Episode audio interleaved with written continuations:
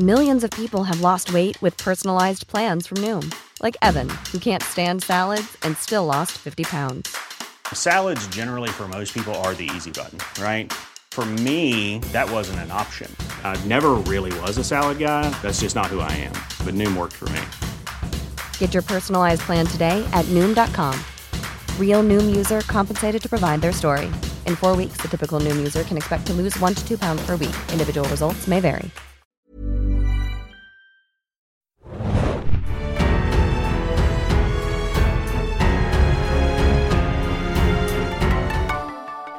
Herzlich willkommen, liebe Serienjunkies, zu einer neuen Folge des Serienjunkies Podcast. Mein Name ist Tanner und heute sprechen wir über das Finale von Der Herr der Ringe, die Ringe der Macht, Rings of Power, Folge 8. Und wir, ja, haben leider wieder einen Kandidaten in den Schatten heute. Wir sind nur zu zweit. Der liebe Mario ist mit dabei im Abstandsstudio. Moin, Mario. Ringeling Ding und Hallo. Erzähl doch mal ganz kurz, du meintest ja schon vorhin, unser Equilibrium ist nicht gegeben. Ah. Drei Leute wären natürlich die Balance gewesen, because two divides and one corrupts, haben wir ja gelernt. Aber es stimmt ja auch. Ich meine, wir haben, glaube ich, äh, haben wir schon mal einen Podcast aufgenommen, nur alleine? Nee, ne? Das wäre auch eher ein Vortrag, wenn es nur eine Person ist. Das stimmt. Wir besprechen also heute dann leider nur zu zweit und mit einer unausgeglichenen Machtverteilung äh, die achte Folge, das große Finale, deutscher Titel gebunden, englischer Titel oder Originaltitel Alloyed. Und der gute Wayne Shipp hat wieder die Regie übernommen. Sympathischer Dude. Ich habe den noch mal im Interview mir angeschaut. Und die Folge ging sogar eine Stunde und 13 Minuten. War es die längste? Ich glaube. Es gab schon welche mit über 1,10, aber ich glaube, das könnte die längste gewesen sein, ja. Also, wir haben heute uns vorgenommen, die, das Finale auch wieder in drei Teile ne, zu spalten. Und zwar fangen wir an mit dem Fremden und den Haarfüßen. Wir haben noch keinen Namen, aber du brauchst nicht mehr der Fremde sagen. Zauberer ist ab jetzt okay. Istar. Istar. Ja. Genau, der Zauberer, das soweit wurde aufgeklärt. Wir werden aber natürlich noch in die Diskussion gehen, ob das jetzt wirklich Gandalf ist oder nicht. Aber ja, kommen wir noch dazu. Dann werden wir einen kleinen Abstecher nach Nomenor machen und auf ein Schiff. Und dann kommt das Schmiedeporn-Finale in Eregion. Also legen wir los. Der Fremde. Ja, wir sind, wir haben wieder eine, einen Einschub bekommen, damit wir auch genau wissen, wo wir sind. Und zwar sind wir im Erengellen, der große Grünwald. Ich muss gestehen, ich habe die Folge auf Deutsch gesehen, mit deutschen Untertiteln, mhm. was mir sehr gut gefallen hat. Ich finde, die deutsche Synchro ist sehr gelungen und hat mir wirklich Spaß gemacht. Und äh, wir sehen also nun den Fremden mit seinem sehr nassen, ich habe immer das Gefühl, sehr kratzigen Mantel da äh, durch den Wald laufen mit dem schönen roten Apfel, den er natürlich noch von Nuri bekommen hat. Ja, und dann kommen die drei Kultistinnen und es kommt zu, einem, zu einer großen Auseinandersetzung. Und ich muss ganz ehrlich sagen, das erste Mal in der Folge, wo mir so der Mund offen stand, war, als äh, die drei sagen oder die eine von den dreien sagt, wir kommen, um dir zu dienen, Sauron. Hattest du kurzzeitig gedacht, so, okay, shit, er ist doch Sauron? Nein, null. Weil wenn du was vor die Credits packst, ist es immer Bullshit. Das hatte ich diese Season, ich musste an was ganz anderes denken und zwar äh, die finale Folge von Cobra Kai aus der Staffel. Da wird ein Charakter in der letzten Folge vor den Credits umgebracht. Und das ist natürlich kompletter Bullshit. Im Finale, wo noch ein Reveal ansteht, ist das doch immer eine falsche Fährte. Ich war extrem überzeugt, dass das hier nicht wahr sein kann. Aber ich muss sagen, die drei Kultistinnen, äh, wie wir sie ja immer nennen, die sind so creepy in dieser Folge. I love it. Bin gar nicht sicher, ob es on Location war oder ein Set, aber der Wald hier sieht auch komplett nass und super aus. Super, finde ich ja auch. Ich glaube, wir hatten die Diskussion schon hier im Podcast. Also hier mit dem Geld kannst du wirklich gute, gute gutes Grünzeug bauen. Und ich muss auch sagen, es war fantastisch. Und ich habe auch noch mal ähm, Inside the Episode gesehen und das war mir gar nicht so bewusst, aber dass sie ja auch immer zwei Sets bauen müssen, wenn die Haarfüße vor Ort sind, weil dann ja noch mal ein großes Set gebaut wird. Also dasselbe Set wird noch mal nachgebaut, wo alles einfach größer ist, damit die Haarfüße kleiner aussehen. Ja, ich habe auch so einen Breakdown der Spezialeffekte gesehen aus der ersten Folge, wo die, nee, aus der zweiten Folge, wo die Haarfüße zum ersten Mal mit dem äh, Zauberer interagieren. Und da haben dann so ein paar VFX-Spezialisten sich das mal angeguckt und dann so ähm, Ratespiele gespielt, wie sie das gemacht haben, mit einem Mix aus Forced Perspective und dann doch größere und kleine Schauspieler oder doch digital gecroppt. Können wir ja mal in die Show Notes mit reinpacken. Das ist sehr interessant. Ja, aber es sah wirklich fantastisch aus. Und ich muss auch sagen, ich liebte auch nachher dieses Hell-Dunkel-Spiel. Der Kampf beginnt, wir haben noch diese Twistiness, dass wir ne, uns auch fragen, wo denn die dritte Kultistin geblieben ist und die Haarfüße versuchen also den Fremden zu befreien, aber nein, es ist natürlich die eine Kultistin. Und dann kommt ja Feuermagie und dann wird auf einmal alles, was eigentlich dunkel war vorher, wieder hell und nachher fliegen dann noch so diese, diese Funken umher. Also da muss ich schon sagen, das sah schon verdammt gut aus. Auf der Plusseite dieser Episode muss ich auch sagen, der Magiekampf hier, der Magiekampf-Showdown ist, ist für mich eins der Highlights gewesen. Da stand mir auch wie bei dir der Mund so ein bisschen offen teilweise. Aber äh, mal die Frage zurück an dich kurz. Hast du das abgenommen, dass er Sauron ist? Ich komme mir da immer so, so dümmlich vor, aber ich denke ja immer, diese großen Mysterien, sind ja überhaupt nicht, warum ich eine Serie gucke. Ich denke ja immer, das wird mir schon noch erklärt werden. Ich bin auch nie so ein Mensch, der dann irgendwie okay. rumrätseln muss in einem Krimi, wer jetzt der Täter ist. I don't care. Ich weiß auch nicht, das ist irgendwie,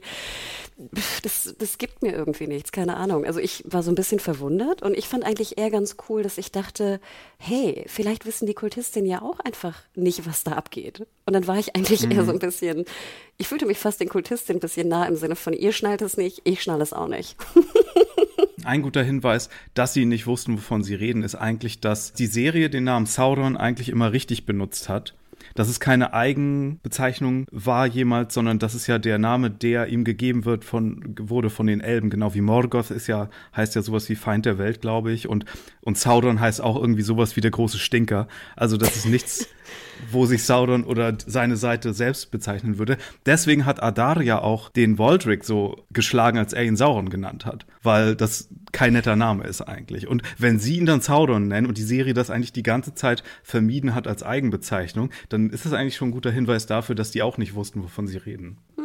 So richtig creepy fand ich sie nicht, komischerweise. Ich fand auch nicht, dass die, gerade die anderen beiden, die wir noch nicht so sehr gesehen haben, ich fand, die spielten jetzt auch nicht so überzeugend. Das fand ich ein bisschen schade. Ähm, ich mochte aber auch generell so ein bisschen diesen Look mit diesen, sie trugen ja so, ähm, ja nicht Röcke, aber so, wo die Knie so rausguckten. Ich fand das sah ziemlich cool aus als, als Look. Ich mag auch diese Himmelsscheibe von Nebra sehr gerne. Also mhm. da waren so viele Kleinigkeiten drin, die ich wahnsinnig mochte. Und wie gesagt, dass sie dann auch zerstört wurden. Ich fand das sah auch ziemlich cool aus, wie sie dann in so Schmetterlinge, was auch immer das dann wird. Das sah geil aus. Ich war dabei. Also creepy fand ich vor allen Dingen, wie äh, die eine, äh, The Dweller, antäuscht, Nori zu sein. Und Nori dann so tote Augen bekommt und der Körper wird so schlapp und die Illusion wird gebrochen. Oder wenn der, wenn der Stranger dann irgendwie die weißen Augen bekommt und so.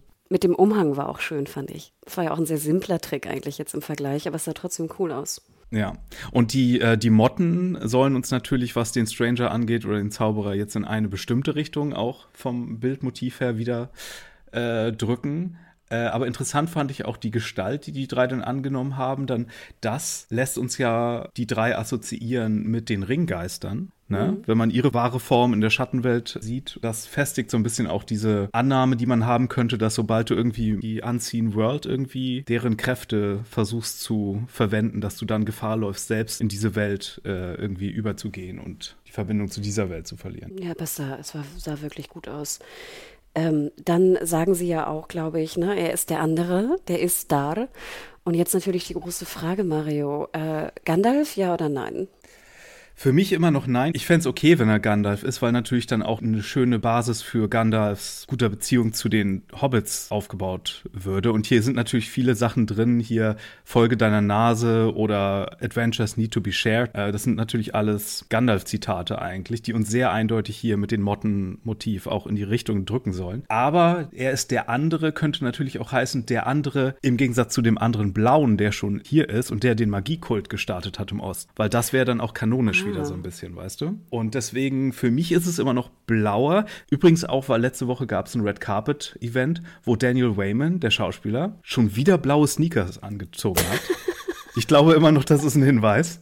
Die hatte er auch zur Comic-Con schon an. Ich bleibe dabei. Und ja, ich, ich fände es einfach neat, weil Gandalf-Stories haben wir ja jetzt schon genüge, ne? Der kleine Hobbit und Lord of the Rings. Ich fände es nett, wenn das jetzt die Zauberer sind, von denen wir noch so gut wie nichts gehört haben. Und als Showrunner fände ich das auch viel spannender, die zu beleuchten, weil von denen halt so wenig kanonisches Material vorliegt. Da hast du viel mehr Freiheiten. Okay. Also ihr Buchkenner und Kennerin wisst auch nichts von denen. Ja, da gibt's sogar verschiedene Versionen der Story, aber die sind alle nur in ein paar Sätzen beschrieben von Tolkien. Aber in einer sind die gescheitert und haben im Osten dann Magiekulte gemacht zum Beispiel. Und das könnte man dann ja auch aufteilen. So einer wird böse und der andere wird dann auch in die böse Ecke gezogen, wie so ein Saruman aber entscheidet sich dann anders, weil er durch die Haarfüße so eine Verbindung hat. Und übrigens, kleiner Fun Fact, ich habe ein Interview mit den Showrunnern gehört, dieser Moment am Ende, wenn er dann so verkündet, I am good. Ja wurde inspiriert vom Finale von äh, The Iron Giant, dem Animationsfilm,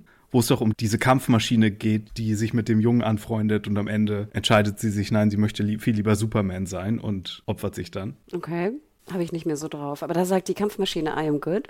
Nee, ich glaube, die Kampfmaschine sagt I'm Superman oder sowas. Aber ja, das ist so ein ähnlicher Moment, wo dann sozusagen so eine mächtige Figur sich gegen ihre Bestimmung selber entscheidet, für welche Seite sie steht. Du hattest den Osten ja gerade schon erwähnt. Wenn ich das jetzt richtig verstanden habe, ist also dieses Sternbild Ruhn aus dem Osten und er entscheidet sich jetzt dorthin zu gehen, korrekt? Ja, Run ist das große Land im Osten, wo auch die Haradrim glaube ich, äh, leben. Das sind so die Easterlings, werden die bei Tolkien genannt. Genau, da geht die Reise jetzt hin mit äh, Nori als Wizard's Pupil sozusagen, als kleine Zauberlehrlings-Haarfüßin. Ich bin total schockiert, dass Poppy nicht mitkommt. Ich hätte schwören können, die bleiben die ganze Serie über unser Frodo und Sam-Äquivalent. Ich habe auch nicht ganz verstanden, warum sie nicht mitkommt. Also sowieso fand ich, ging das ganz schön schnell dann. Irgendwie so, die, die Eltern geben ihr einfach einen Rucksack, so, bye, ciao, verschwinde mal irgendwie. Ich hatte das Gefühl, das kommt eher von den Eltern als von Nori. und dann Poppy so, ja, tschüss, ich bin traurig und wir sind die besten Freunde, aber du musst jetzt irgendwie dein Abenteuer alleine bestreiten. Und ich dachte mir auch so, hä? Also das, das ging für mich so ein bisschen holter die Polter. Ja, es ging einiges sehr schnell die Serie hatte ja die ganze Zeit so ein sehr gemächliches Pacing, aber ich fand in dieser Folge sind Sachen passiert, da hätte man noch eine ganze halbe Staffel mitfüllen können eigentlich. Also vor allen Dingen auch an anderen Stellen, aber da kommen wir noch hin. Ja, äh, Poppy, also laut Story hier soll sie natürlich jetzt die neue Pathfinderin werden, nachdem ja Sadok hier auf dem Weg bleibt. Es gibt so mehrere Stellen, wo ich so Probleme hatte mit dieser Folge, vor allen Dingen auch was die Regie angeht. Ich bin nicht der größte Fan von dem Wayne Shigib, fürchte ich. Ich habe ja die ersten beiden Folgen sehr gut bewertet und auch die Schlachtenfolge beziehungsweise die Aftermath-Folge von der Charlotte Brandström, aber so die mittleren Folgen von ihm, ah, die sind so wenig cinematisch und das Blocking ist so ärgerlich TV gewöhnlich teilweise und der Tod von Sadok wurde so schlecht inszeniert, fand ich. Wie könnt ihr so aus der Mega-Ferne zeigen, wie er hier abgeworfen wird und dann stirbt und dann erklärt ihr nicht mal richtig, bis auf mit einem kleinen wissenden Blick, warum der Zauberer ihn jetzt nicht heilen kann, obwohl er Heilungskräfte vorher hatte, ein paar Folgen vorher. Das war alles nicht, nicht okay für mich. Für das Maß, wie ich an Zadok hing, war das hier überhaupt nicht emotional auffühlend inszeniert für mich. Ich fand auch nachher, äh, sehen wir ja, dass die Karawane auch ohne ihre Karawane, also ohne die Wagen und Wägen, äh, trotzdem weiterziehen. Wo ich ja irgendwie auch kurzzeitig dachte, so ein bisschen, was ihr, glaube ich, auch angesprochen hattet im letzten Podcast, dass es ja auch hätte sein können, dass die jetzt dort einfach ansässig werden, wo es fruchtbares Land irgendwie gibt. Weil ich auch immer das Gefühl hatte, vorher wurde ja immer so viel Wert drauf gelegt, auf die Karawane und die Wegen und bla bla blub. Und jetzt mhm. so, ach, unsere Wegen sind abgebrannt, aber jetzt tragen wir einfach alles einfach und gehen trotzdem weiter. Fand ich auch ein bisschen schade. Ja, vor allen Dingen wäre das ja auch gut für Nori gewesen, wenn sie weiß, wo sie ihre Leute finden kann, falls sie vom mhm. Abenteuer zurückkehren. Total. Und ich, das Einzige, was ich jetzt da denke, ich glaube, ich habe ja nie einen Hehl draus gemacht, dass ich kein großer Freund von den Haarfüßen war. Also wie gesagt, ich mag Nori und mhm. Poppy, aber die Haarfüße insgesamt sind jetzt nicht meine Lieblinge. Dass ich dachte, müssen wir die überhaupt noch sehen in der zweiten Staffel? Das ist eine gute Frage, ob wir die überhaupt noch sehen. Mhm. Ich kann mir ich vorstellen, dass wir nur noch beim, beim Stranger äh, bleiben und so. Worüber ich mich aber am meisten gefreut habe bei der Storyline, ist, dass Daniel Wayman als Zauberer endlich ganze Sätze sprechen darf und dass er so eine unglaubliche Wärme auch mitbringt und so eine Verschmitztheit, dass ich mich total freue auf die zweite Staffel, weil, wie gesagt, Gandalf the Grey ist ja eine meiner Lieblingsfiguren und ähm, Fellowship of the Ring ist mein Lieblingsfilm von den dreien. Das stelle ich mir sehr cool vor, wenn er mit Nori dann zusammen auf Wanderschaft geht. Da bin ich sehr gespannt. Sag mir noch einmal, was hat es jetzt mit dieser Nase und dem Geruch genau auf sich? Das habe ich nicht so ganz verstanden. War das eine Anspielung auf irgendwas? Ja, das hat Gandalf in Fellowship zu einem der Hobbits gesagt. Ich glaube, als sie in den Höhlen von Moria sind. Ah, okay. Vielleicht noch ganz kurzer Hinweis, das fand ich ganz interessant, als dann Nuri gehen will, ruft Poppy halt so, äh, andersrum, äh, Nuri ruft dann ihren Namen und Poppy heißt im Deutschen gar nicht Poppy. Wusstest du das? Irgendwie ist mir sowas aufgefallen, weil ich die Untertitel, glaube ich, anhatte in der ersten Folge oder so. Oder nee, die Untertitel im Kino beim Screening, genau. Wie heißt sie auf Deutsch? Maxi, also mit G-S-I meine ich. Und ich dachte so, wer ist denn Maxi? Weil du hörst dann so Maxi, okay. Maxi und ich so, hä? Ja. Von wem spricht sie? Ist das vielleicht auch ein anderer Name für Mohn oder irgendwie von Mohn abgeleitet? Muss es ja sein, ja, ne? ne? Poppy Seeds, ja. Aber ich, also das, das, hat mich ein bisschen verwirrt, aber ich dachte mir auch so nochmal einen schönen Gruß nach der, die Zuhörer und Zuhörerinnen. Sorry, wenn ihr nicht wusstet, wer Poppy ist. Maxi ist Poppy. Ja, ist aber auch der einzige Name, oder? Oder ist dir noch ein anderer aufgefallen, wo es Diskrepanz gab? Äh, nee, das, also das in der Folge war das der einzige. Okay. Aber ja, also insgesamt bin ich auch gespannt. Diese, dieses Fellowship-Feeling freut mich auch ein bisschen. Ich freue mich auch sehr, auch auf dem Fremden. Ich gebe dir recht, den, ich mag den anzuschauen und ich will auch mehr von ihm sehen. Und äh, ja, ich bin bereit. Um nochmal zu sagen, ne, wir haben ja hier komplett die Setup-Staffel einfach. Wenn wir das jetzt mal übertragen auf das Abenteuer hier von der kleine Hobbit, ist Bilbo ja jetzt gerade erst aus der Tür gestoßen worden. Er hat so sein Leben, das er so, so kennt, so ein gewöhnliches Hobbit-Leben, verlassen und sie geht jetzt auf Trail, genau wie Bilbo aus der Tür gegangen ist, um Abenteuer zu erleben, obwohl das komplett unerhört ist. Äh, das haben wir eigentlich bisher erst geschafft, jetzt hier auf der Harfuß-Seite. Ja, Wahnsinn. Aber dann lass uns doch nach äh, Numinor kommen, beziehungsweise kurz noch vor Numinor, denn wir haben eine Szene auf einem Schiff, auf dem Schiff wieder, was sehr gut aussah jetzt einmal in der Halbtotalen, fand ich. Und wir sehen dort die frisch erblindete Miriel mit äh, Elendil sprechen. Ich war sehr dankbar, dass er seine Deadboard-Rüstung abgelegt hat. er sieht so viel besser aus ohne sie.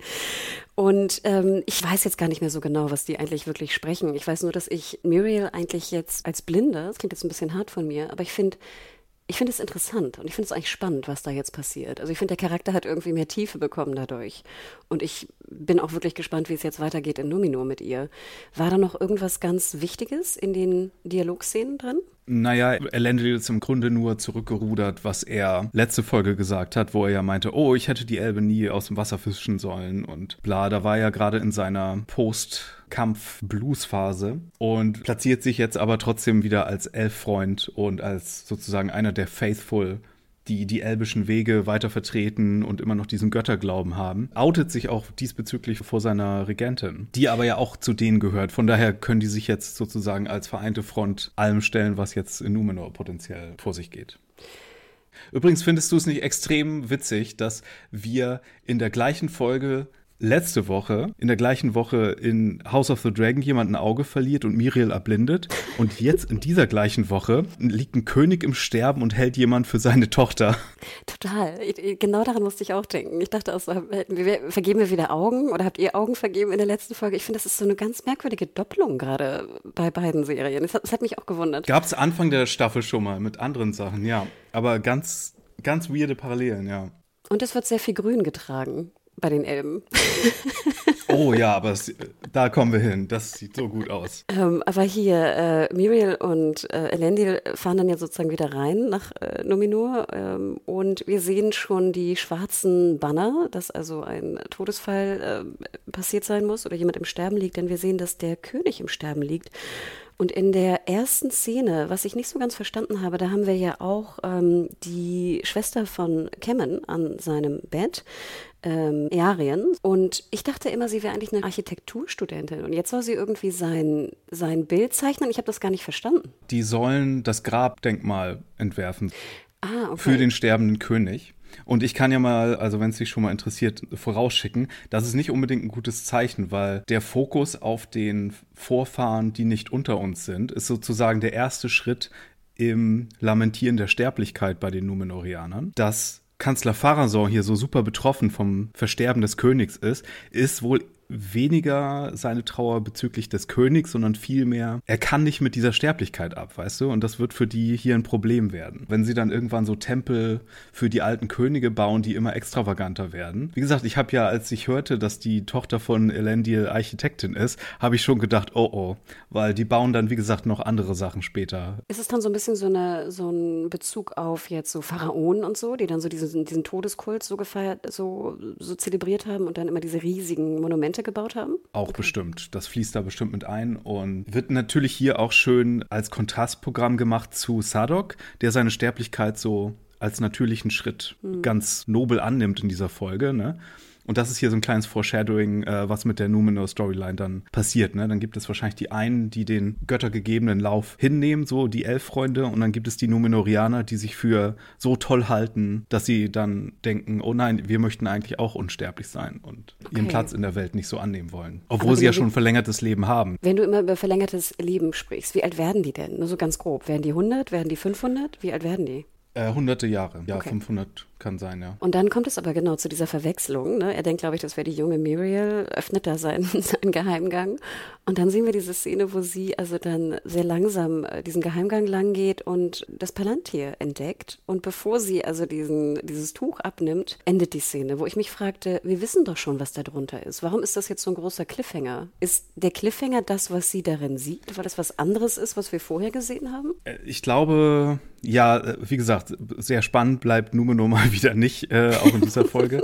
Aber ich glaube, das soll vorbereiten, dass die vermeintliche Zerstörung Numenors jetzt irgendwie auch Wissen ist, das in die generelle Bevölkerung überschwappt und dass dann die Reaktion darauf die Gesellschaft spalten wird. Weil die Szene hat überhaupt nicht für mich funktioniert. Also ich finde, man hätte auch das ganze Numenor-Kram auch weglassen können. Ja, das stimmt. Die Showrunner haben übrigens auch schon gesagt, so, sie haben aus der ersten Staffel gelernt und dass da mehr Dringlichkeit sein muss und dass da mehr Rückbezug auf das Grundabenteuer sein muss in jeder Szene. Und ich denke, damit meinten die speziell auch die Szenen in Numenor, wo sie einfach so rumgedödelt haben in Staffel 1. Und niemand will Kemen oder Earien sehen. Und who cares, um mal deine Worte zu leihen. es passt, es passt. Ich bin gespannt, was da ab Staffel 2 passiert, aber Numenor hätte in Staffel 1 die Hälfte, ja, hätte man da wegnehmen können. Und wir haben diese merkwürdige Szene, genau, wo Pharason ähm, ja. auf ihn starrt. Ich finde ihn ja sehr hübsch. Ich denke immer, wenn dieser ganze Bart und diese ganzen Haare weg wären, glaube ich, wäre das ein sehr schöner Mann. Ähm, und dann ist da so ein ganz merkwürdiger Schnitt. Du siehst dann den Schnitt und du siehst den Turm von außen und dann gibt es da eine Explosion. Und ich dachte mir zuerst, hä, sind wir in Numenor? Ist jetzt der König explodiert? Aber nein, wir sind ja in Eregion, in der Schmiede. Ja. Ist dir dieser Schnitt ja, aufgefallen? Könige das war explodieren in dieser Welt, wusstest du das nicht? es war so merkwürdig.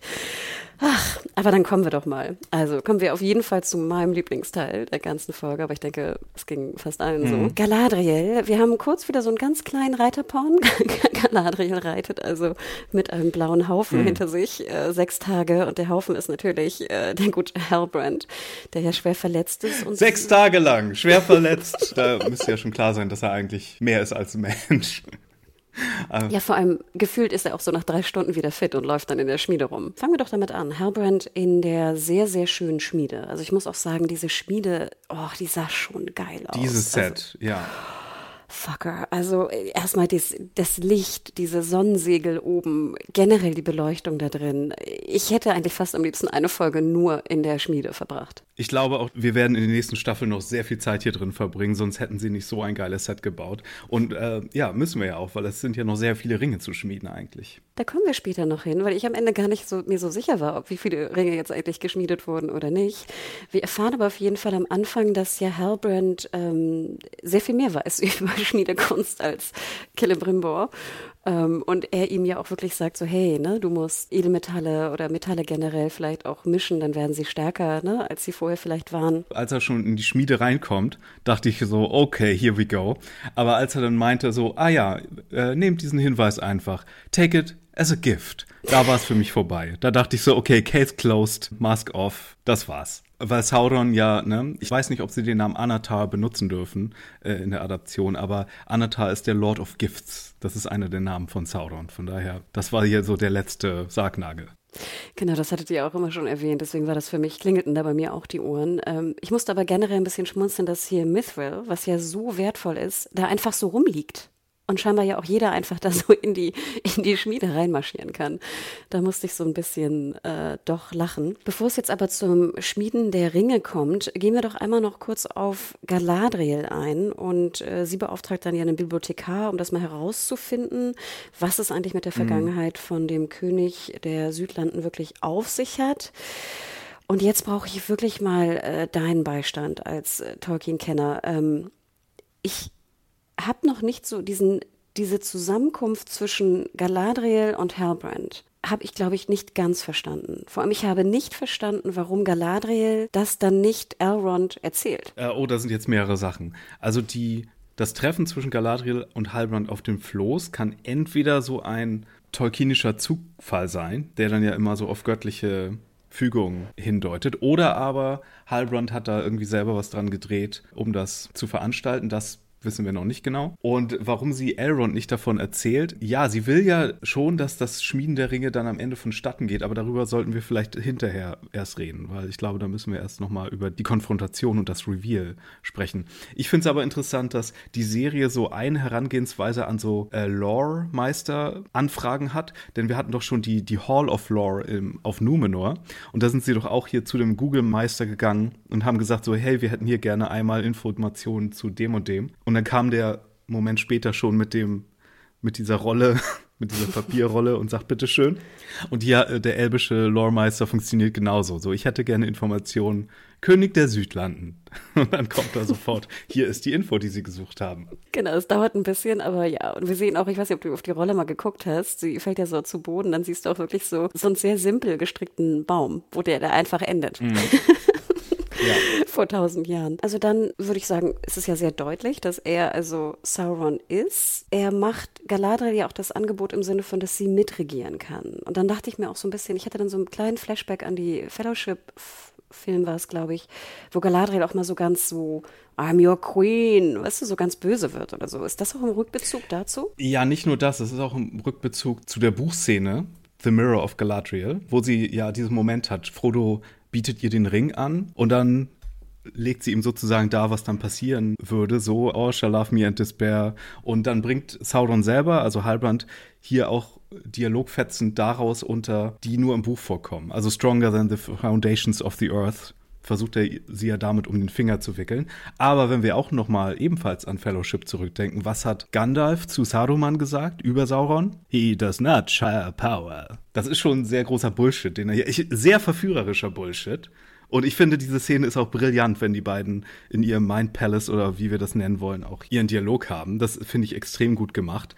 Und er ist ja fast überzeugend, ne? weil im Gegensatz zu Morgoth, Morgoth will die Welt zerstören. Der ist, wenn wir das mal auf äh, Dungeons and Dragons beziehen, Chaotic Evil weil er die Schöpfung so sehr hasst, weil er ja auch einer der Valar ist und bei der Schöpfung schon gar nicht richtig mitmachen wollte.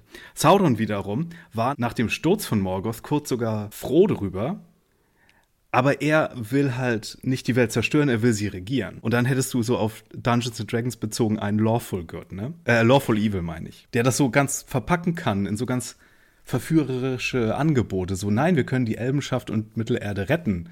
Und dann wärst du meine Königin und du bindest mich ans Licht und ich binde dich an die Macht und ist doch alles gut dann. Klingt für einen Moment sogar richtig gut, wenn er das sagt. Finde ich auch. Ich fand vor allem auch sehr schön, oder was ich glaube, was vielleicht auch bei Galadriel gut ankam, so dieses andere sehen euch mit Misstrauen, ne? Ich sehe deine Größe ja. oder eure Größe. Ich glaube, er sieht sie. Er kann die Macht schnuppern und ist daran interessiert. Das ist richtig. Ich liebe den Moment, wenn er dann die, wenn sie wieder auf dem Floß sind und sie diese ganzen Sets nochmal wieder verwenden und er sozusagen das rauschende Meer in so einen prophetischen Spiegel auch verwandelt, wie Galadriel ihn später haben wird. Ihr dann diese Zukunft zeigt mit diesem Bild von dem Power Couple, das die abgeben könnten. Total. Und da war auch dieser schöne, dieser Kameradreh war drin, ne? Du siehst, es ist nicht einfach nur ein mhm. Schnitt, sondern ne, die Kamera Kamera geht so in den, äh, in den Spin. Ich fand das auch toll. Und ich fand auch toll, dass wir da wieder auf dem Floß und auf den alten, ne, am Wasser und Co. waren. Ich fand das, das war eine, eine wahnsinnige Szene. Also da muss ich auch sagen, das war mit Abstand, fand ich, die spannendste Szene in der ganzen Staffel. Also mein Puls und mein, meine Spannungsemotionen waren da wirklich am höchsten. Die Sache mit dem Bruder war auch sehr gut und äh, dass Sauron sozusagen an ihre Götterfürchtigkeit appelliert. Das geht ja alles so auf Tolkiens Katholizismus zurück und dieses Problem mit den Orks hatten wir ja schon besprochen, dass sie ja eigentlich nach ihrer Weltansicht niemanden komplett für verloren ansehen dürfte, der Reue zeigt oder noch um Vergebung bitten könnte. Ach, sie müsste ihn eigentlich sozusagen bekehren wollen zum Guten? Hate the sin, not the sinner. Da versucht er ja, das hier noch klar zu machen und im Sinne von, nee, nee, Moment, ich habe dir gesagt, ich habe böse Sachen gemacht und das war dir egal. Du wolltest mich hier als König der Südlanden etablieren und das hast du gemacht. Recht schönen Dank auch. Was sollen bloß die anderen sagen? Und dann wird es natürlich auch komplettes Gaslighting, ne? Ich meine, oh, was sollen deine Freunde nur sagen, wenn das rauskommt und wir dann doch irgendwie hier schon so ein kontrollierenden Finger dann auf das Ganze macht. Das ist schon sehr gut gemacht. Und ich mag auch zwei inszenatorische Kniffe, die mich dann doch ein bisschen hier mit der Regie versöhnt haben. Ich meine, das Blocking hier ist auch teilweise, wenn sie da zuerst am Fluss da sprechen, das ist so langweilig inszeniert. Da dachte ich, oh, come on, es ist die große Reveal-Szene. Könnte da ein bisschen was anderes als Shot-Reverse-Shot machen. Und dann haben wir hier aber genau, wie du meintest, diesen Dreh der Kamera und dann, was ich besonders mochte, war dann am Ende, wenn die direkt in die Kamera schreien und es darum geht, dass diese beiden mächtigen Wesen sozusagen ihre Macht aneinander reiben lassen. Stimmt, das sah so ein bisschen aus wie so ein Anime, fand ich. Wir müssten da noch so, weißt du, so Striche von weggehen von den beiden. Ich fand es aber auch super gespielt von beiden. Also ich fand, das war wirklich, also war toll. Und wie du schon sagst, ich finde auch cool, dass wir, dass Sauron halt nicht so der super Bösewicht ist, sondern dass ich die Argumentation auch irgendwie verstanden habe und auch mir vorstellen kann, dass jemand anders vielleicht auch geneigt gewesen wäre, ne, dem vielleicht zuzustimmen man würde ja auch denken, vielleicht mit der Macht zusammen, okay, vielleicht kann ich dann doch irgendwie Gutes tun oder ihn vielleicht doch noch überzeugen. Also so wie wir Galadriel kennengelernt haben. Nee, ich war auch irgendwie, ich war irgendwie drin. You can fix him, Galadriel. ja, genau, ist das so hier, diese typische Trope als Frau, ne? Den, den bösen Dude noch irgendwie äh, umkehren zu können. Ja, ja. Ich, ja, das ja. hat schon was von You und, und so. There's never been a faster or easier way to start your weight loss journey than with PlushCare. PlushCare accepts most insurance plans and gives you online access to board-certified physicians who can prescribe FDA-approved weight loss medications like Wigovi and Zepbound for those who qualify. Take charge of your health and speak with a board-certified physician about a weight loss plan that's right for you. Get started today at plushcare.com slash weight loss. That's plushcare.com slash weight loss. plushcare.com slash weight loss. Äh, kurze Klammer, als sie den Bruder sieht, war ich auch sehr dankbar, dass er diesmal weniger Make-up trug. Ich fand damals immer bei den ersten Szenen war der so super voll gemake-upt und jetzt sah der ein bisschen normaler aus. Das stand ihm auf jeden Fall. Ich glaube ja, das haben die Back-to-Back -back mit der ersten Szene da gedreht, oder? Aber achte mal Ich denke drauf, nicht, dass sie da noch dann haben ja. sie ihn ein bisschen abgeschoben. Mach ich beim Rewatch dann, ja. Ja, mach, mach mal. Der, der war ziemlich zugeklatscht äh, anfangs. Kurze Klammer diesbezüglich. Ich habe witzigerweise von zwei unterschiedlichen Leuten äh, eine Mail, beziehungsweise ich wurde sogar direkt angesprochen in München diesbezüglich, dass der Synchronsprecher von dem Bruder derselbe ist aus UGO. Ich hoffe, es wird so ausgesprochen. Und ich dachte mir, oh Gott, das muss wirklich irgendwie. Okay. Heißt das so? Yu-Gi-Oh? Yu-Gi-Oh? Wird es so ausgesprochen? Ja. Ähm, ich, ich fand es so wild, dass das scheinbar irgendwie so ein großes Ding ist. Also das war, wie gesagt, zweimal, unabhängig voneinander. Aber vielleicht der Hinweis auch da draußen, falls euch die Stimme, die deutsche Stimme bekannt vorkommt. Mhm. Aber der Grund, warum Galadriel Elrond nichts davon erzählt, ja, könnte zum einen sein, dass sie nicht den Schmiedeprozess aufhalten möchte, weil sie ja schon auch ne, immer so ein bisschen machtgeil ist und selbst die, die Sache in die Hand nehmen möchte und selbst genug Macht haben will, um einen gewissen Einfluss walten zu lassen. Deswegen ist ja den Ring am Ende abzulehnen ihr letzter Test und kanonisch ist Ambition, ein Reich zu regieren, ja auch der Grund, warum sie überhaupt aus Valinor nach Mittelerde kam. Deswegen könnte ich mir vorstellen, zum einen die Schmach, dass sie mit Sauron zusammengearbeitet hat, zum einen, dass sie möchte, dass die Ringe geschmiedet werden aber ich glaube nicht, dass das lange geheim bleiben kann. Ja, und da kommt ja dann so der Moment, wo dann Elrond so ein bisschen sein, sein Detective-Mode anmacht, ne? das irgendwie nachrecherchiert und dann noch hoch in die Schmiede, Schmiede läuft, wo ich mich fragte, sollen wir denn als Zuschauer denken, das soll verhindert werden, dass die Ringe geschmiedet werden? Also ich fragte mich, was soll ich eigentlich wollen? Also ich weiß natürlich, dass sie geschmiedet werden, aber wenn Halbrand will, dass sie geschmiedet werden, bin ich ja eigentlich potenziell dagegen. Aber Galadriel sagt ja da, nein, wir müssen drei machen. Mhm. Ja, das ist schwierig, weil zum einen wissen wir natürlich, dass die Ringe alle potenziell korrumpiert werden, weil es einen Master Ring geben wird. Wir wissen auch, dass Mächte anzapfen immer so ein Ding ist, auch wenn es für, für einen guten Grund ist. Aber kanonisch ist das eigentlich so, dass die Ringe, die drei Elbenringe, nicht von der dunklen Macht korrumpiert werden. Jetzt hm. frage ich mich aber, ob das hier anders ist, weil eigentlich machen die Elben die drei Ringe ganz alleine, ohne die Hilfe von Anatar. Und der weiß, glaube ich, nicht mal, von den Ringen und deswegen werden die dann auch nicht durch den Master Ring mit kontrolliert. Der Master Ring hat ja im Grunde nur Einfluss auf die neuen, weil es bei, mit den Zwergen auch nicht so wirklich funktioniert. Und jetzt frage ich mich so ein bisschen, okay, war es das jetzt schon mit Halbrand oder Sauron in der Schmiede? Weil eigentlich hätte ich mir vorgestellt, dass das viel länger anhält, dieser ganze intrigante Einfluss auf die Schmiederei.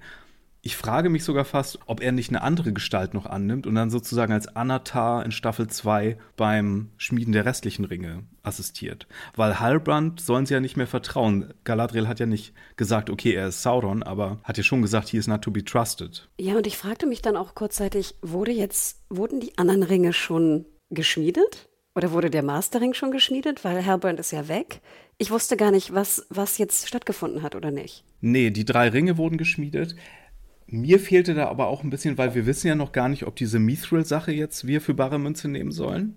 Dass Mithril, ne, dieses super gute Strahle-Magie-Dings hat, das einfach gut ist und magisch. Weil sonst wäre ja auch jedes Objekt mit Mithril wie eine Mithril-Rüstung oder, oder hier diese Kettenrüstung, die wäre dann ja noch viel mehr mega magisch, weil da ja tausende von kleinen Mithril-Ringen dranhängen. Und das ist ja nicht. Also deswegen, ähm, hier hätte mir noch, hier fehlte mir so ein bisschen, was die drei Ringe jetzt magisch macht. So, sind es die drei Juwelen, die da noch so prominent dran sind? Ist da irgendwas im Prozess drin? Weil nur das Mithril kann es ja nicht sein. Ach so, so hätte ich das verstanden. Also, dass jetzt das Gold und Silber aus dem Dolch, ne, von Valinor dann mit reingenommen wird als Legierung, ne, als Alloy. Mhm. Ähm, und das jetzt Mithril, Mithril wurde ja nach am Ende auch noch reingeworfen, ne, in dieser Augen, sag ich mal, Szene. Und deswegen dachte ich, dass jetzt alle drei Ringe eigentlich durch die Steine und das Mithril und jetzt die, die Kraft, die sie am Anfang, glaube ich, auch explizit erwähnen, ne, es muss irgendwie, wenn es ein Kreis ist, kann es irgendwie das Licht besser absorbieren mhm. oder whatever, bla blub, dass das jetzt aber irgendwie da drin ist, hatte ich schon das Gefühl. Oder mir das zumindest deutlich gemacht werden soll. Ja, dadurch, dass wir aber so überblenden vom Schmiedeprozess zum Auge, dachte ich dann so kurz, okay, wenn die Mithril-Story jetzt Bullshit ist und wir glauben sollen, dass, guck mal, vielleicht hat der Balrog ja auch was Böses reingebacken ins Mithril. Und in Wirklichkeit ist Mithril nur eines dieser falschen Lichter. Weil das würde diese, diese Überblendung zum Auge erklären und warum es vielleicht doch keine so gute Idee ist, die Ringe der Macht zu machen, weil da schon was inhärent Böses eingebacken ist. Ich bin da nicht ganz sicher, wo die Serie damit hin will und ob die drei Elbenringe hier komplett unangetatscht bleiben. Ja, da, da weiß ich auch nicht. Genau, aber wir haben ja vorher noch kurz äh, dieses Aufeinandertreffen mit äh, Gil-galad, ne, der ganz schön grantig ist, aber zumindest nicht mehr so böse wirkt. Also ich fand, er wurde jetzt auf jeden Fall nicht mehr so komisch böse dargestellt. Aber er gibt ja auch den Befehl, ne, wir müssen jetzt, also äh, wir müssen eigentlich jetzt, so wie ich es verstanden habe, irgendwie das Land verlassen. Ne? Wir, werden, wir werden sterben. Der, mhm. der, der Baum wird weiterhin sozusagen seine Blätter verlieren, das Licht wird ausgehen, etc.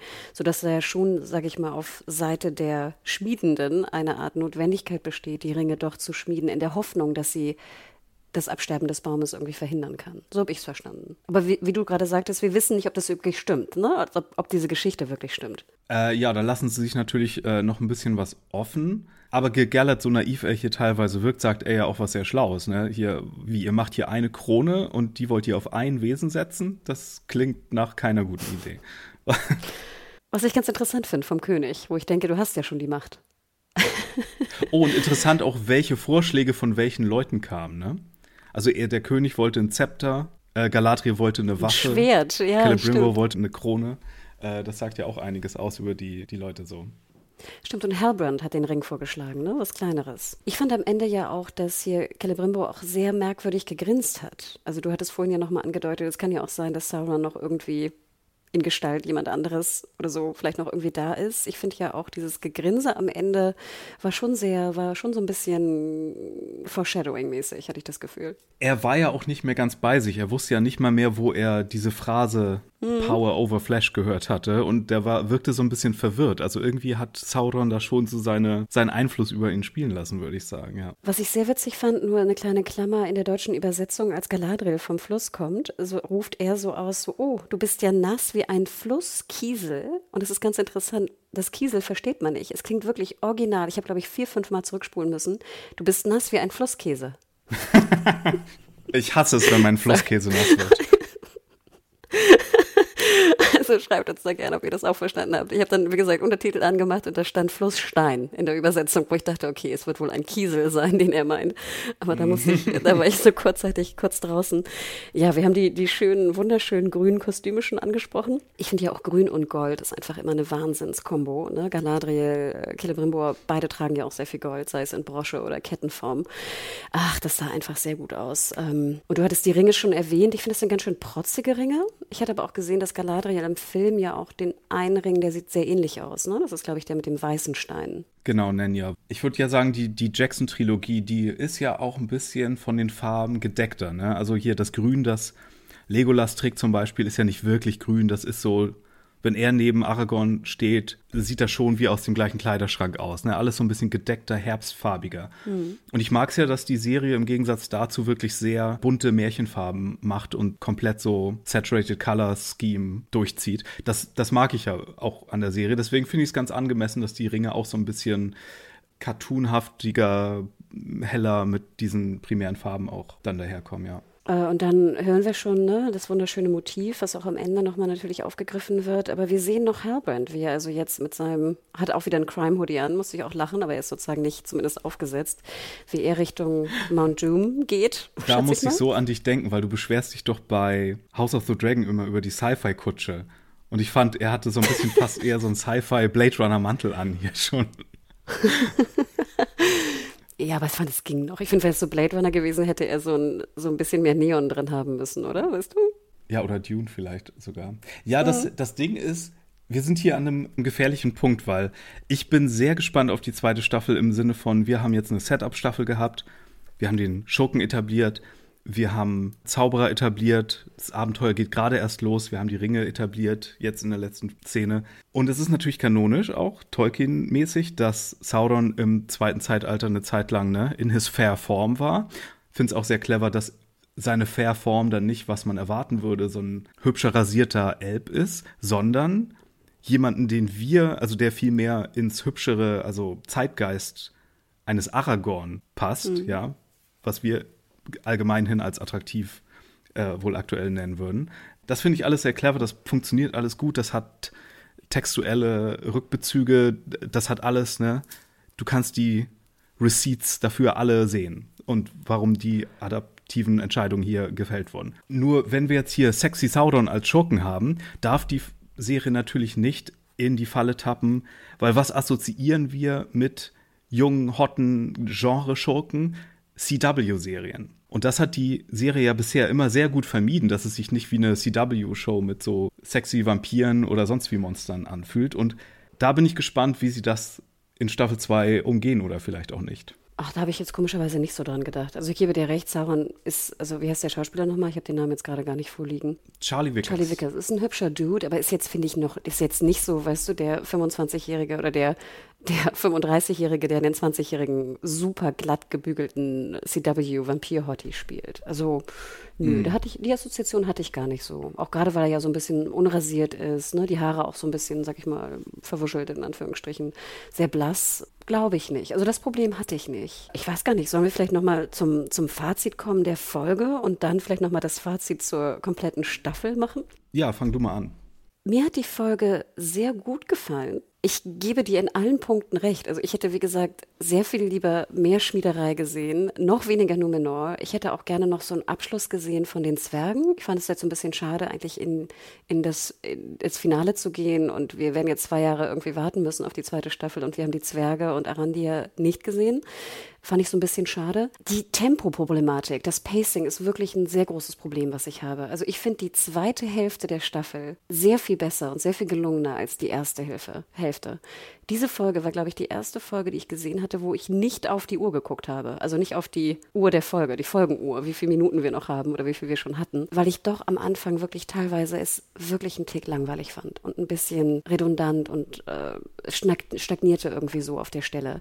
Äh, und jetzt war es genau der absolute, die absolute Umkehrung des Ganzen. Wir waren einfach viel zu schnell und es gab noch so viel, was ich gerne länger gesehen hätte. Gerade die, die Schmiederei der Ringe, gerade hätte ich gerne noch gesehen, was, was da alles abgeht. Die, da hätte man so viel draus machen können, was so viel spannender ist. Und sie haben es, sind da irgendwie so durchmarschiert und durchgerockt, was ich wirklich, wirklich schade finde. Ich gebe dir aber absolut recht, dass ich insgesamt jetzt sehr versöhnlich mit der Staffel rausgehe. Ich war ja anfangs doch vielleicht ein bisschen kritischer, Nachher bin ich irgendwie ganz, bin ich sehr viel besser mit reingekommen, weil ich auch mehr Zugang zu den Rollen hatte. Liegt vor allem auch bei mir so ein bisschen an Galadriel und nicht vielleicht aus den Gründen, die viele Hater oder viele Trolle da draußen irgendwie angeben.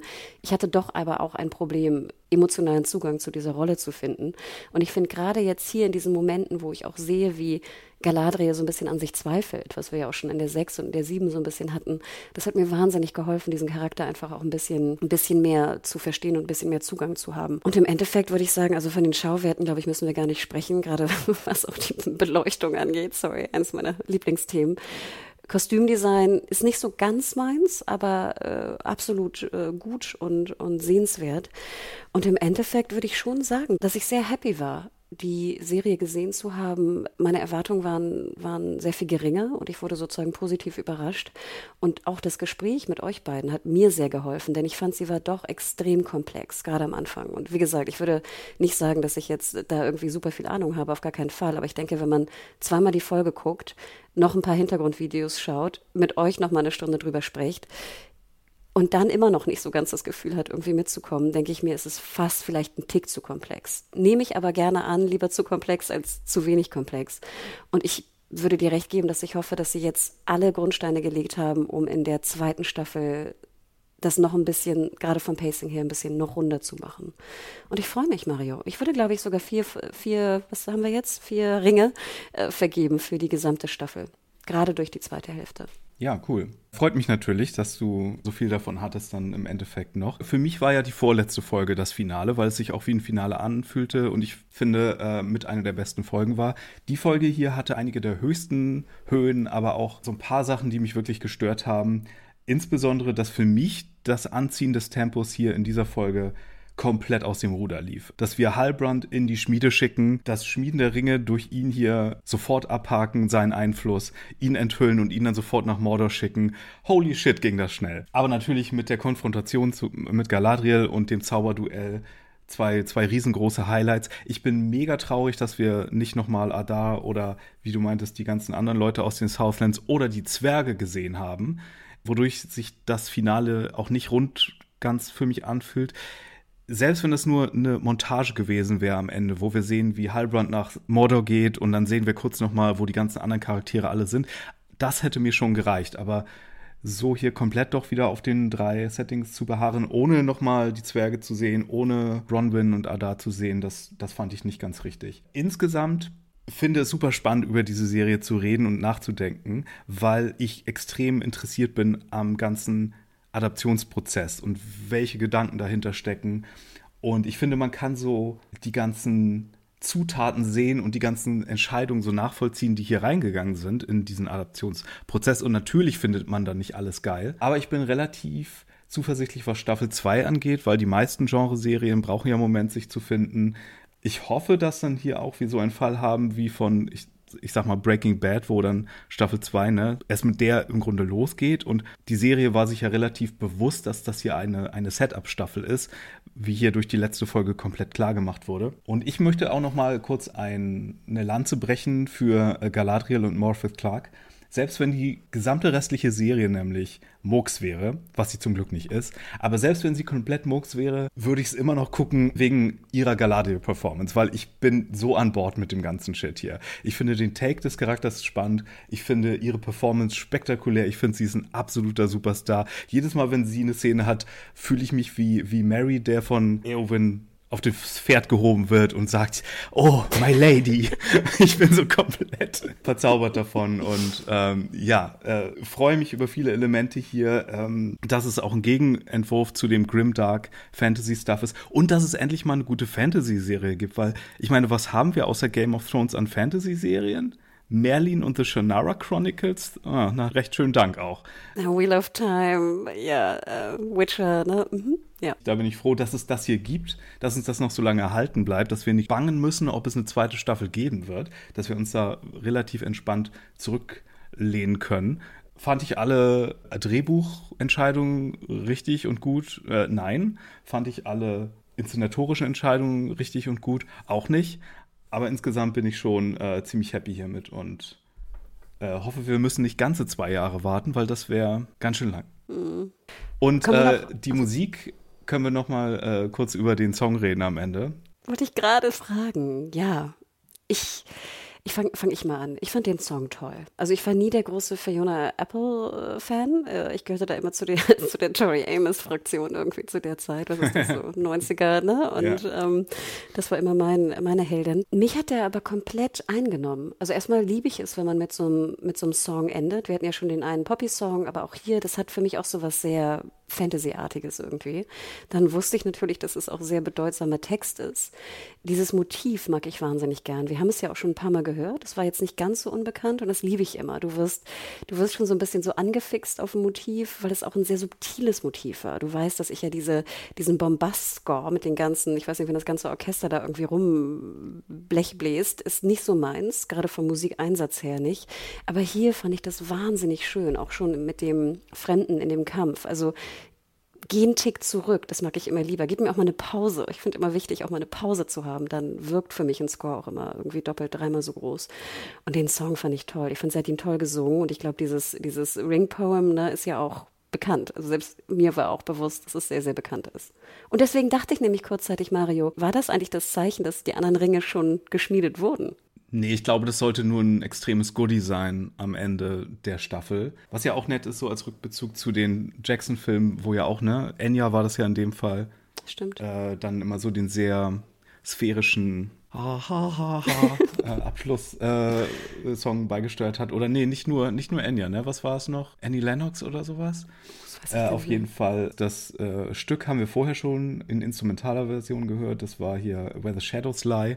Und dann hat Barry McCree natürlich schön noch vorgemacht, wie man da eigentlich schon von der Instrumentierung äh, genau das Ringgedicht drauflegen konnte. Und das hier als Reveal am Ende, nachdem wir das die ganze Zeit schon gehört haben, ist natürlich ist natürlich super, ja. Finde ich auch schön, dass so wichtig wie die Musik war, weil eins der Staffel-Highlights für mich ist immer noch der Wandering-Song von Poppy. Und dass wir hier dann noch mal so, noch einen zweiten Banger an, an Fantasy-Liedstück hier mitbekommen auf dem Weg nach draußen, finde ich ziemlich geil. Wir müssen noch einmal äh, die Vergleichsthematik, glaube ich, aufmachen. Ich möchte sie einmal kurz aufmachen, sorry. Ich glaube, dass Herr der Ringe nicht gut getan hat, parallel zu House of the Dragon zu laufen.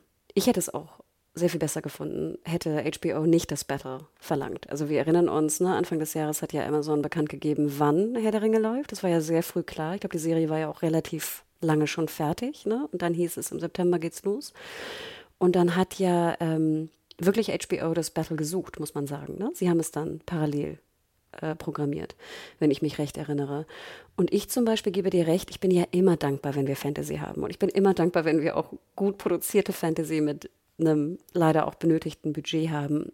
Ich glaube aber auch, dass ich diese High Fantasy nicht der größte Freund von bin, sondern eher so ein bisschen dieses dirty Mittelalter Fantasy fast favorisiere. Ich glaube, dass ich habe mal so versucht, mich zurückerinnern an die, die Bücher und Buchreihen, die ich auch gelesen habe. Das war immer so dieses erdigere äh, mehr. Ich würde auch weiterhin sagen, dass ich bei House of the Dragon involvierter bin. Vielleicht auch, weil ich die Bücher besser kenne. Ich finde es auch insgesamt emotional bin ich dort mit drin. Was denkst du, Mario? Denkst du, dass das Battle sinnvoll war oder auch, dass es der Serie eher geschadet hat? Nee, ich glaube, das war vor allen Dingen für ZuschauerInnen, die parallel das auch geguckt haben, wirklich schwer teilweise in diese verschiedenen Modi rein und rauszuschalten. Grimdark, Köpfe ab, Inzest. Inzest. und dann, wie ich es immer nenne, sanfte Stirnküsschen und und liebenswerte Hobbits und so. Das ist schon eine Herausforderung und äh, nicht so ganz leicht zu verdauen gleichzeitig. Und das ist natürlich eine komplette Geschmacksfrage. Ich bin halt eher bei dem hier an Bord, finde natürlich äh, House of the Dragon weiterhin auch gut, vor allen Dingen nach der letzten Folge, wo wir endlich uns alle auch mal wieder drauf einigen konnten. Die hatten natürlich den Vorteil, dass die jetzt auch in einem etablierten Franchise mit einem etablierten Ton das weitergesponnen haben. Diese ganze Produktion von Lord of the Rings, die hat sich ja erst noch finden müssen im Sinne von Ton und die ganzen Leute, die da zusammenarbeiten. Bei House of the Dragon hattest du ja ganz viele Thrones-Veteranen noch mit an Bord. Deswegen als Auftaktstaffel finde ich das absolut gelungen, was die hier geschafft haben mit Rings of Power. Und ich sehe Luft nach oben, hoffe vor allen Dingen aber auch, dass sie den Produktionsumzug nach UK jetzt gut überstehen. Mhm. Was der Showrunner auch meinte, zum Beispiel, einer der Showrunner, ist, dass sie jetzt Staffel 2 schon schreiben konnten mit den Charakteren, wie sie gespielt werden von ihren Darstellenden, äh, dass sie sozusagen den Dialog nicht so abstrakt für Charaktere schreiben müssen, sondern jetzt konkret für lebendige Charaktere schreiben können. Stimmt. Wobei ich sagen muss, das hatten ja die Problematik hatte ja auch House of the Dragon, ne, würde ich jetzt mal sagen. Also das ist ja, sage ich mal, eine Problematik, die viele, also die meisten Serien werden ja erst geschrieben und dann gecastet. Ja, okay, die hatten natürlich noch das Problem, dass sie 13 verschiedene Schauspielerinnen und Schauspieler für jede Rolle hatten, aber das steht auf einem anderen Blatt. Vielleicht noch eine Abschlussfrage. Du sagtest es ja schon, zehn Folgen wären, glaube ich, besser gewesen. Gerade jetzt am Ende. Ne? Wir haben es irgendwie gemerkt. Oh ja. Ähm, ja, bisschen schade, ne? Die Entscheidung, warum es nur acht waren, wissen, kennen wir die eigentlich? Warum es auf acht dann zurückging? Ich glaube, die hatte was mit der Corona-Sache auch zu tun, mit der Produktionsverknappung, ja.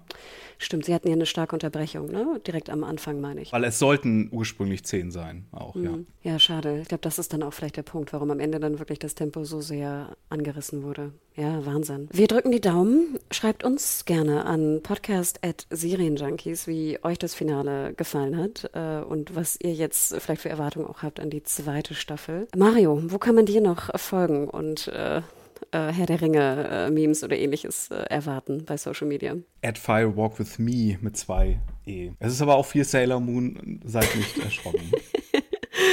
Genau, und bei mir ist es natürlich sehr viel House of the Dragon. Äh, Ich bin weiterhin Ed Hannah Huge bei Twitter und äh, Media Hall weiterhin bei Instagram. Auch vielen Dank dafür, für die äh, Kommentare. Da kam auch einiges noch rein. Ich glaube, so ein bisschen was hatten wir angesprochen, kam aber auch sehr viel zu äh, House of the Dragon, wo es ja auch dann morgen wieder in die nächste Folge gehen wird. Da sind wir hoffentlich dann wieder zu dritt. Deswegen nochmal ganz liebe Grüße an Tim natürlich und auch an alle anderen, die sich gerade da weiterhin in den Schatten befinden. Ja, ich glaube, das war's, Mario. Das war Herr der Ringe. ein, ein Battle ist vorbei. Aber wir sagen nicht Leb wohl, wir sagen Nemarie, denn das heißt mehr als nur Leb wohl. Oh, wie schön. Also, dann macht's gut und äh, bleibt gesund. Ciao, ciao. Adios zusammen.